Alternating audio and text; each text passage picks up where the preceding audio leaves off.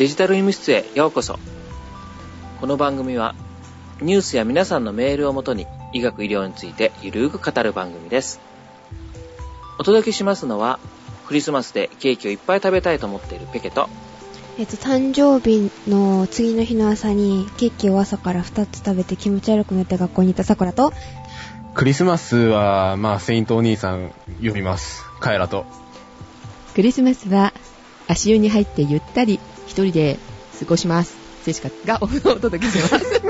こんにちは。はい、こんにちは。こんにちは。こんにちは。えーもうクリスマスですね。ですよね。早いですね。少しは寒くなってきました？まだ寒くはないですね。今年異常じゃないですか？あったかいですよね。うん。でも急に寒くなったりもするでしょ？ですよね。今日は寒かったです。うん。ペケ先生とかいかがですか？うんこの間はね、ちょっと寒かったですけども、今日なんかもね、結構暖かいですもんね。体調おかしくなりますよね。風邪とかひいてませんか？とりあえず大丈夫ですよ。さくらは全然大丈夫です。余裕余裕。余裕なんですか？さっきくしゃみしてましたけど。それは寒いから。あかんですよ。大丈夫大丈夫。ジェシカはちょっと喉が痛かったりするけれども熱は上がらないけど、あの、陛下がお風邪を召されたじゃないですか。しばらく入院なさってましたね。あれは肺炎を起こされたんでしたっけ？そうですね。風邪からでしたっけ？か、なんか変な名前でしたね、あれ。あれもマイコプラズマ。え、普通の風邪とは違うのかなと思いながら聞いてたんですけど、はいはい。知ってる？桜は？さくらはちょっと前に調べたことがあって、はいはい。マイコプラズマのあの肺炎が、あの患者の8割が14歳以下だそうです。子供。はいはい。あ、子供が引くの？みたいですよ。あの、陛下は？でも、えっ、と、なんか割合を見てみると、14歳以下が多いけど、でも60歳以上でちょっと上がってる。うん。ああ、ねお年寄りも引く。うん弱い人がかかるような、あれなのかな？えー、そどうなんですか、先生？うん、そうですね。まあ、本当に若い人が多くて、だからこの間、愛子様も、これマイコプラズマでしたよね。ああ、そうですよね。あ同じ病院にって言われてましたね。今年なんかすごく流行ってるんですよね、マイコプラズマ肺炎が。うん。そう、こちらの地方もなんか流行ってるっていう新聞記事を見ましたが、はうん。なんかオリンピックの年に流行するとかもかなんか言われてましたけど。えーい。そうそう、オリンピック熱って言うんですね。あ、そうなんですか？あのね、1984年と1988年に流行したんですよ。へー。それで、であとだ4年ごとに来るねって言ったんですけど、その後実はちょっとずれてきててう、ん、う。うんえっ、と、あと2003年、はい。で2006年、はい。で今年みたいな形ですね。うーん。だからまあ今年はまあオリンピックの前の年みたいな形になってますけどもね。え、面白いですね え、なんか周期があるんですかね何の具合そうですね、なんでしょう3、4年周期みたいなのがなんか不思議にあるみたいですね。へーなんかよくわからないので、どういう症状か聞いた方がいいのかな？基本的には風邪とほとんど同じなんですけど、はい。咳がね、乾いた咳って言われるね、コンコンって言って表現される5本5本ではなくて、あのー、痰とかがあんまり出ないんですよ。はい。ただ熱は38度ぐらい出て、で、まあ喉の痛み、頭の痛み、みたいな形ですね。熱が結構出るんですね。そうですね、熱は高いのが出ますね。う。うんん体が痛いとかはないんですか？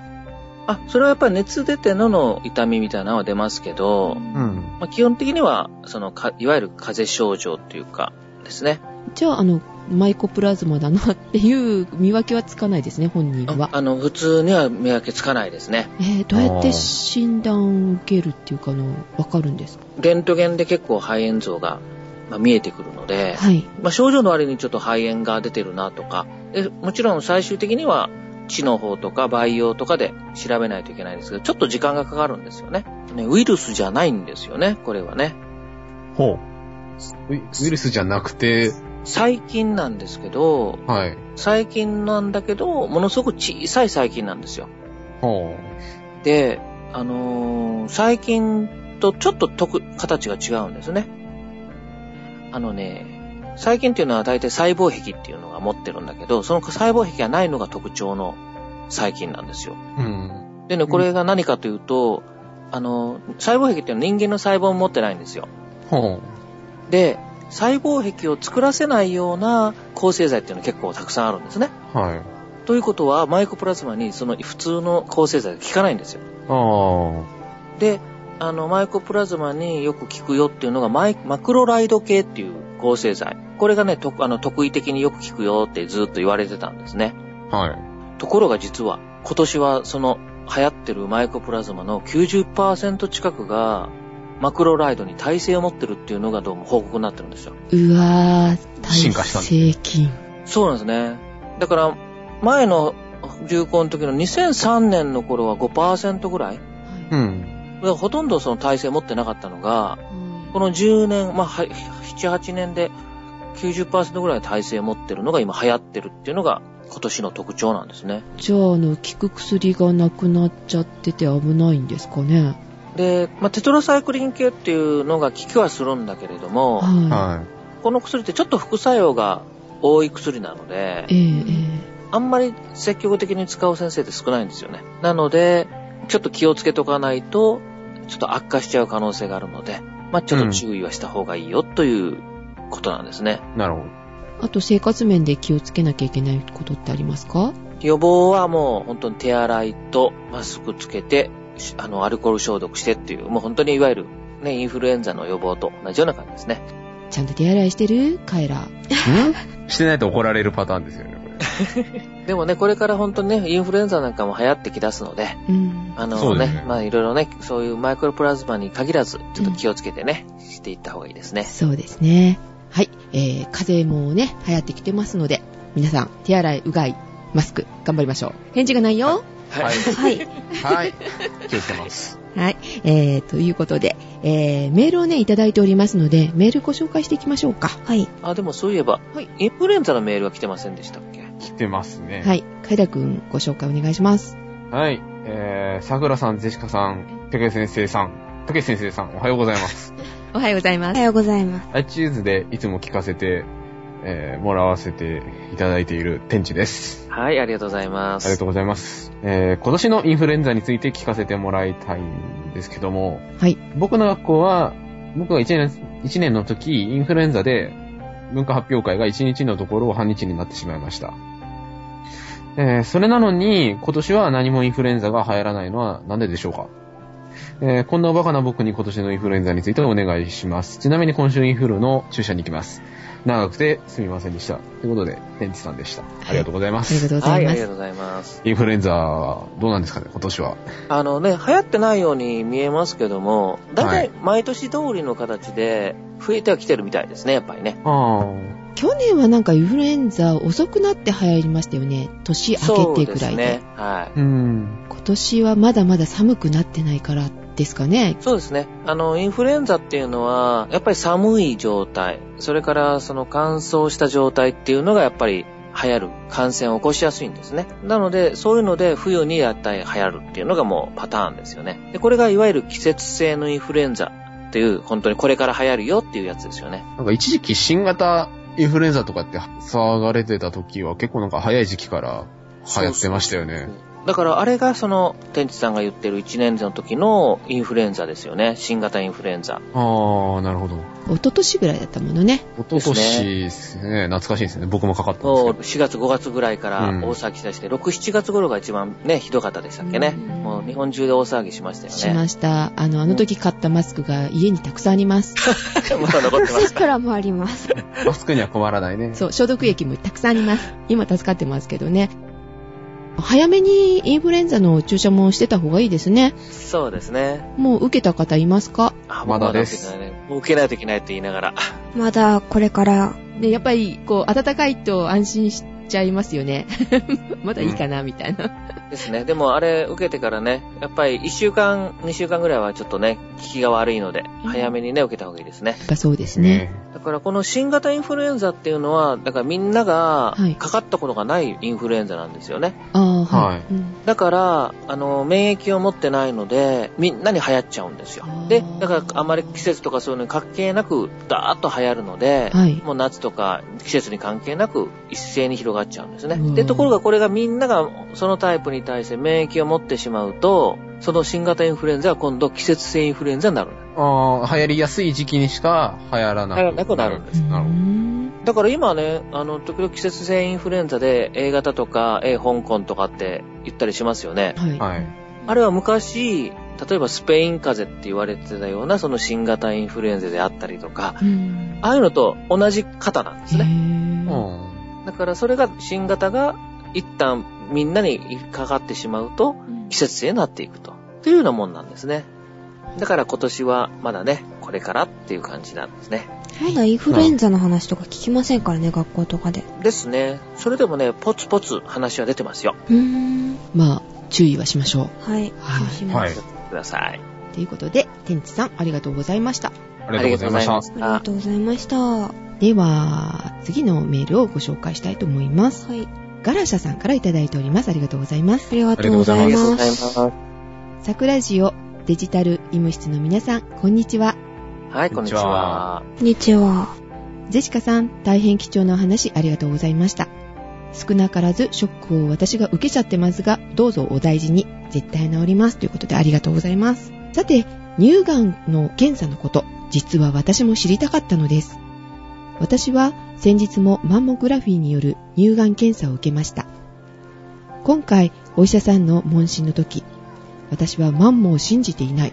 死との契約だからやっているが、ほエコーじゃないと検査にならないと私は信じている。とのことでした。ほ市のクーポンで、ただのマンモ、無料ね、無料のマンモ検査では異常なしだったのですが、追加1800円でエコー検査をするように勧められています。今度受けようと思っていますが、点々点。また、あるアメリカ在住のお医者さんは、検査は乳がん死を減らさない、検査の精度が悪いとおっしゃっているのも、ツイッターで書いておられました。う。うん。乳がん検査の精度とか、どの経過で見つかったらどうなるとか、お医者さんによっておっしゃることが違い、検査する意味があるのかしらと思ってしまうことがあります。ジェシカさんが勇気を出して転院を申し出たのは偉いですね。知り合いには紹介するが戻ってくるのは許さないと言ったり、紹介状ソフトで、〇〇先生、期間、下記、患者以降よろしくお願いします。と一文だけ検査結果やカルテがほとんどなしだったり、はいはい。私自身は里帰りの出産の転院で名刺1枚持たされただけというのも経験しました。お医者さんの方が実際のお医者さんの反応を知らないのかしらペケ先生と思ってしまいました。ではではということで。はい、ありがとうございます。ありがとうございます。はい、ガラシャさんからですが、ショックを受けちゃったということですいません。まあ、はいびっくりしますよね。そうだね。あの、びっくりするけど、あの、元気すぎて周りはあんまりこう、大丈夫と思ってるけど元気そうだねって言われる お互いに実感がないみたいな。そうそうそうそう。そんな感じなんですけれども、はい、あの、経過は、あの、はい、うん、順調は順調なのかな？とりあえず落ち着いてる。そうですね。精神的なものがちょっと動いたりとかしますけど、体調的には今はすごいいいです。ああ、それはそれよかったですね。はい、ありがとうございます。はい、ということで、あの、マンモグラフィー、はいはい、はい。受けられたけども、マンモを信じてないとお医者さんおっしゃったんですね。あのですね、エコーの方が、はい。あの、できる人がやればエコーの方がいい。うん。とはやっぱり言われますね。ただですね、エコーができる人がやっぱり少ないのと、やっぱり時間がかかるんですよね。はい一、人を検査するのにね。そうですよね。だから、たくさんの人に検査をしてもらうためには、やっぱりマンモグラフィーの方がいいということがあるんですね。やっぱり集団検診でやるときには。はいはい。うん。うん。もしも受けれるんであれば、エコーを受けれるには、もうそれはその方が、あの、ぜひお勧めはします。ああ、そうなんですね。ただ、まずはね、ただでできる援助があったりしますから、いクーポンがあったりしますから、うん。まず、マンモを受けてみてっていうのは、あの、大事なことだと思いますねう。ん。で、しかもマンモでね、発見してもらえたので、まあ、マンモは有効なんだろうなと思いますけど、はい。エコーは難しそうですね。今日、あの、別の検査でちょっとエコーを受けたんですけど、はいはい。えっ、と、研修生みたいな人が最初ちょっとやってて、その後ね、先生が来て指導してるんだけど、あの、はい丸聞こえないんでやめてって思うんですけどね。もうちょっと密着しないと、ほら、見えないでしょみたいな。こうやったらね、こうやってほら、見えないでしょ見えないでしょって、こうやってギューって、あの、とにかくゆっくり動かすんだよ、とかって指導されてましたけど、ああ、やっぱ技術的にやっぱ慣れないと、見えるものも見えないんだあ、な。もう本当にそうですね。だから、上手い人がやると本当にすぐ見つけれるんですけどね。はいはい。そう、ここの、あの、脈が見えるでしょうとかね。その先生はうまくこう見て、私も一生懸命見てましたけどね。あと、店員のね、紹介状のことをね、だいぶね。そうですね。確かにもう、こういう話っていうのは僕も決して知らないわけではなくて、え店員をね、申し出ると、もううちには来るなとえかう、ん。で、もうそれで怒った話なんかもいっぱい聞きますし、ええ本当にその紹介状なんて全然書いてくれない先生がいるっていうのもね、うんうん。聞いたことも僕ももちろんあるんですけれども、はい。うん。それでもあえて、ぜひその先生に申し出て紹介状を書いてほしいなっていうのは、まあ理想論的にも、あの、言いたいっていうのもああって、前回ああいう言い方もね、したんですけども、ええ特に今、国の方としてもですね、はい。その一つの病院で全部やるんではなくて、はい。まあ、複数の病院で連携を取りましょうっていうことをやってますし、うん。あの、今は実はですね、紹介状書いたら、はい。病院の方は儲けれるんですよ。ん？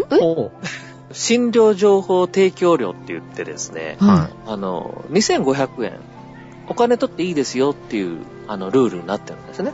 で、さらに、退院後の治療計画であるとか、検査結果とか。画像診断のコピーとかをお渡しすると、うん。2000円、ね、保険の、あれからもらっていいですよってことになってるんですよ。ご紹介キャンペーンみたいな。キャンペーン。お金のことを考えれば、病院の方も紹介状書いた方が、儲けになるわけですよね。うーん。ただ、そこで、患者さんには負担に逆になるので、それ例えば2500円の3割は患者さん負担になるので、ああ、そうですね。うん。だから紹介状書かない方が患者さんの負担にはならないよというのはありますけれど、でも結局その行った先でまた検査を受けたりとか、で、大きな病院だと紹介状なしで行くと、そこでお金を取られちゃうそうので、取られますね。はい。だから紹介状もらった方が得ですよっていうのが、今、いろんなところで言ってる話なんですね。お金取られて、この、紹介ソフトで、この一文だけっていうのは、ちょっと納得いかなくなっちゃいますいや、ね。だからこれはもう、その紹介状に相当しないので、あ、そうなんですか。だからそれを取るのは、まあ、あの、黙って取っちゃってるかもしれないですけれども、それはちょっとルール違反かなと。あなのでね、まあ確かにその、ね、あの、ガラシさんが言われる通り、うんちょっとクエスチョンマークがつくような先生方もおられるかもしれないですけれども、まあそこでもあえて、やっぱりね、ちゃんと紹介状をもらうようにしましょうっていうことで、うん先生方の方も言えば、やっぱりね、書くようになると思うので、まあ、喧嘩するときはしょうがないよねって先生おっしゃいましたもんね。そうです、そうです。はい。喧嘩したらそこで、あの、患者さんの方が、あの見切ればいいと思うんです。そうね。はい。ということで、はい。はい。ガラスさんありがとうございました。ありがとうございました。ありがとうございました。はい。では、最後の一つ、お願いします。えっ、と、タラインさんからメールをいただきました。タライン？タラ印さんじゃない？タラ印さん。じゃないんだ。あ どうやったら間違うん？あだ、そっか。イン、印鑑のインだけどね。いいかのいい。ああ、そう。うん。タラ印さああ、そうだ。あ、それでわかった。はい。えーっと、タラジルシさんからいただきました。ん。はい。えーっと、ペケ先生、さくらさん、ゼシカさん、はじめまして。はじめましはい、て。はじめましえて。ーカイランさんもいますよ。ライブボーニッチに行った勢いで初メールを出してしまいます。はい、ご挨拶しましたよね。はい。銀色の雨を借りて、紫の髪の中学生を探してみようかなと思っているタラ印です。懐かしい話が出たよ。銀色の雨だって あ。れね、桜地毛だったんだ、みたいな。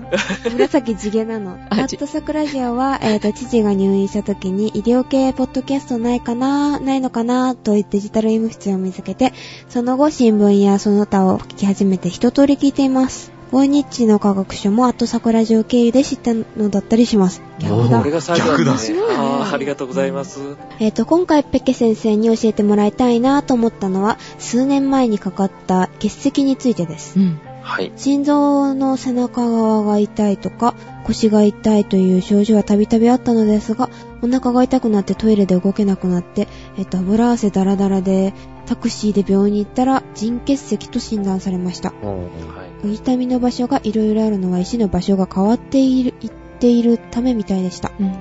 とりあえず痛み止めをもらい、超音波で石を砕く機会のある病院を紹介されたのですが、CT の結果、石はそれほど大きくないので、1日2リットルくらい水分を取って、尿と一緒に出すように言われました。うん。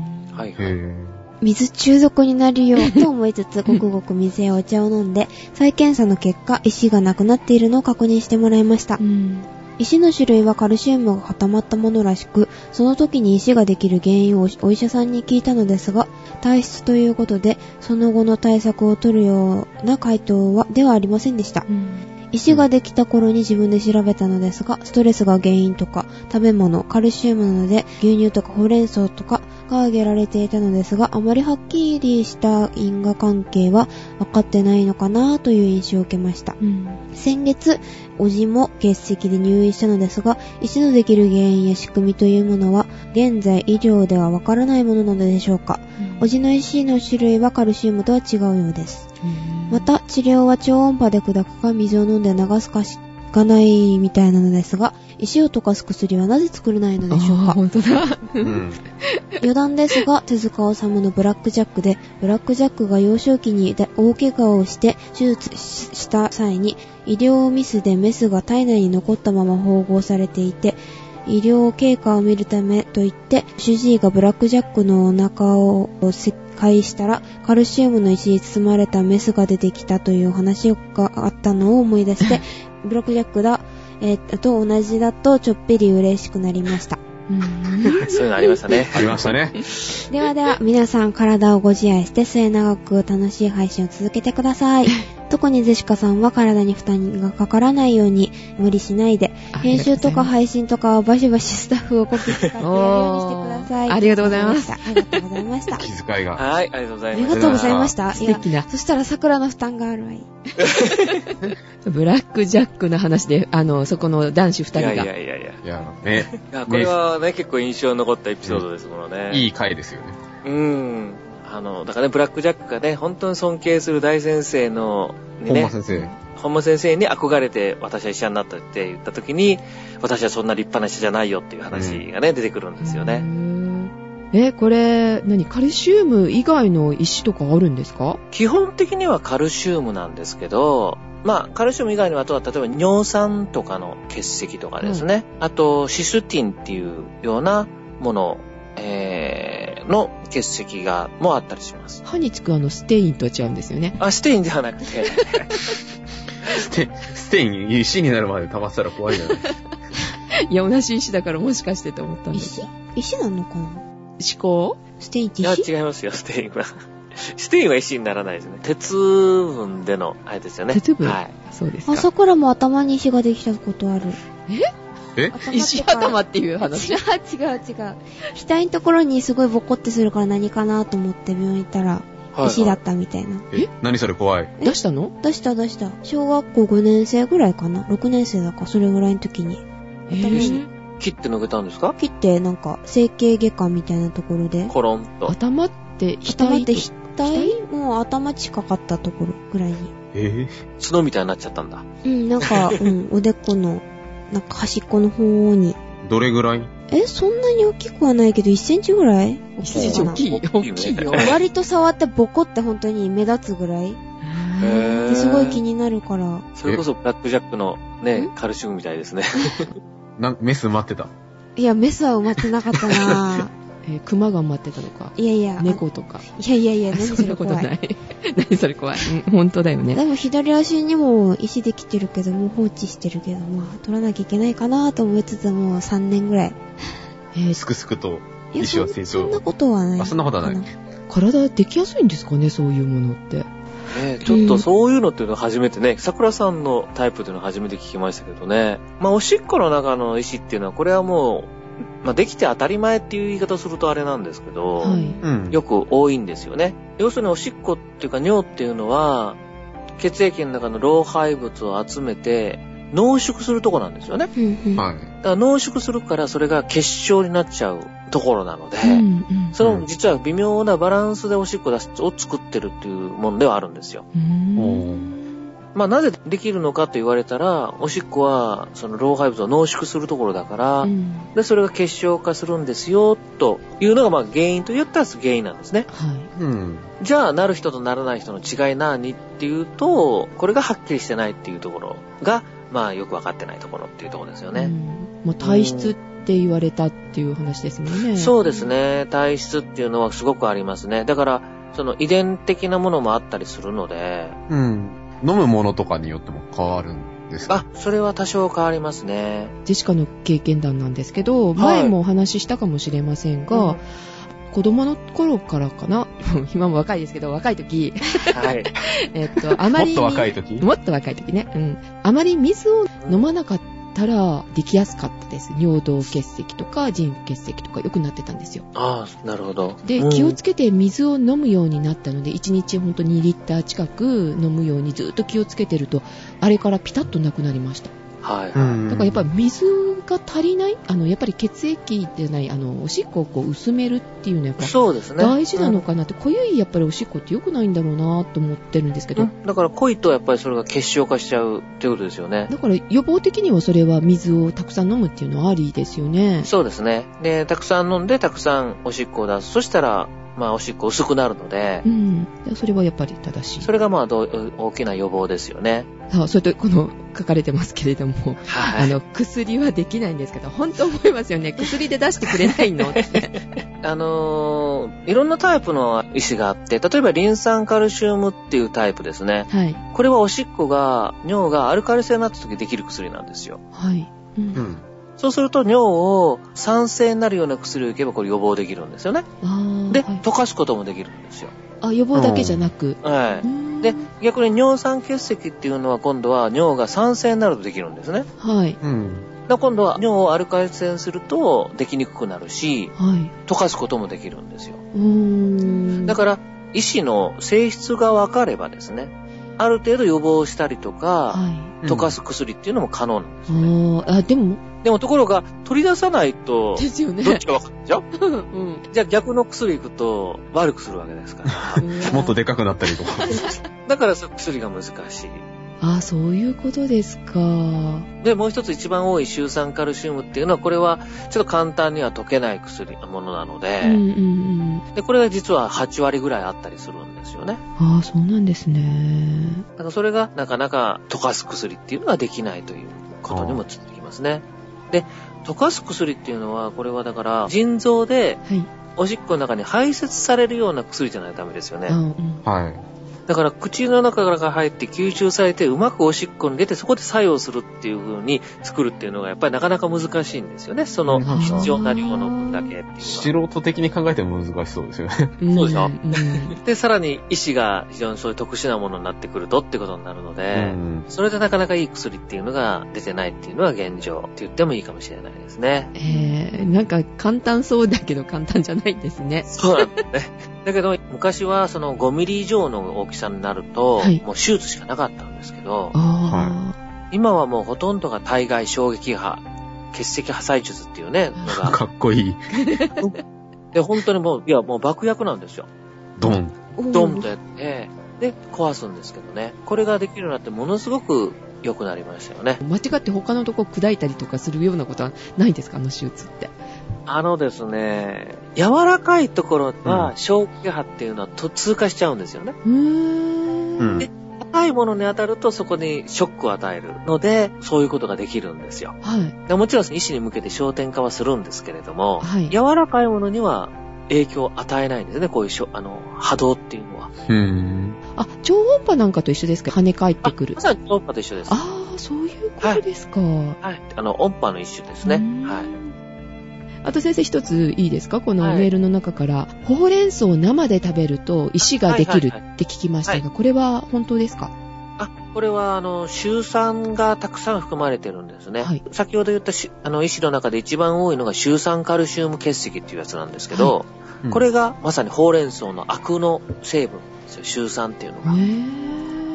だから、ほうれん草をね、湯がくとこれ80%以上は流れるみたいなんですけれども、あの、ほうれん草のアクっていうのがこれまさに、あの、シュウ酸なんですあね。ーあへーー、じゃあ正しいんだ。だからそういうものをたくさん入ってるのは食べない方がいいよと。だからほうれん草とか、あの、アクの強いタケノコとかですね。あ、タケノノコの、コダメ。はい。タケノコの里は大丈夫ですよね。あ タケノコの里はダメですって言われたらどうするんですか？大丈夫ですけどね。はい。え、じゃあ、ナスとかは？ナスもアクが、ちょっと、ナスはいいですけどね。あと、ナッツ類とかもあね、ー、危ない。が多い。はえーデシカさんもめっちゃ危ない。ぁ、めちゃ危ない。あの、あの、マカダミアンナッツとあ、かご、めんなさい。めこの前1キロぐらいだった。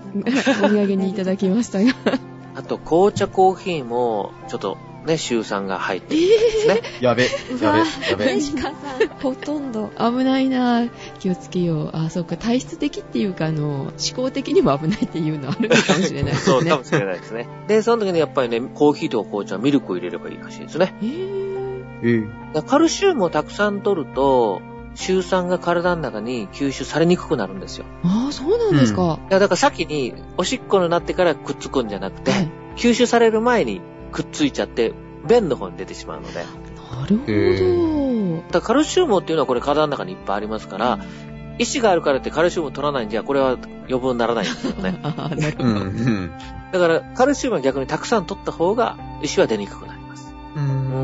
じゃあ、牛乳を入れなきゃ。ね紅茶。コはい。いや、ストレートが好きなんですよね。困ったな。桜はミルク。別々でいいんじゃない？ああ、はい。え、桜何？桜はミルクとかでコーヒーとかも全部割った方が好き。ああ、そうですか。先生はどうですか？昔はもう全部入れてたんですけど、最近はもう全部ブラックですね。ああ、危ない。気をつけましょう。ね。その分、ちょっと水分もね、しっかり取らないといけないですね。あれ、意志は突然出てきて、ものすごい痛いですもんね。痛いですよ。七点抜刀ってこれのことだって思いますよね。苦しみました。はいで、なくなると、ケロッとしちゃうっていうね。んあれね、本当に不思議。背中が痛いんですよ。それも腎結石の時って。ですね。背中からね、ちょっと肩にかけてっていうね、ところが痛みがあるっていう言い方をしますよね。はい。ということで、食生活にもやっぱり気をつけていきましょうという ことになりましたね。まあ、しっかり水を取って予防をね、していってください。ははい。。タラジルスさん、ありがとうございましたあ。りがとうござはいいあました。りがとうございました。はい。クリスマスの話も出ましたけれども、2011年、今年、これが最後の配信になりますね、先生。あそうですね。あの、本当に今年、ちょっと復活して、4月から出てたけどもね、あの、毎月ね、なんとか、あの、出る、できることになりました。あの、来年は、毎月配信を目標に、えーと、またね、やっていこうと思いますので、ぜひまた皆さんもね、聞いてもらったらと思ってます。はい。よろしくお願いいたしおます。願いしはいます。ます。はい。ちょっと早いですけれども、年の最後のご挨拶ですかね、これね。そうです。はい。はい。来年もよろしくお願いしますということで。ね、体に皆さん気をつけて、あの、頑張っていきましょう。はい。では、えーと、お届けしましたのは、ペケと、桜と、カエラと、ジェシカがお届けいたしました。では、ではまた。また来年。また来年、来年。はい、ありがとうございました。さようなら。良いお年をえー、私早いけど。良いお年を。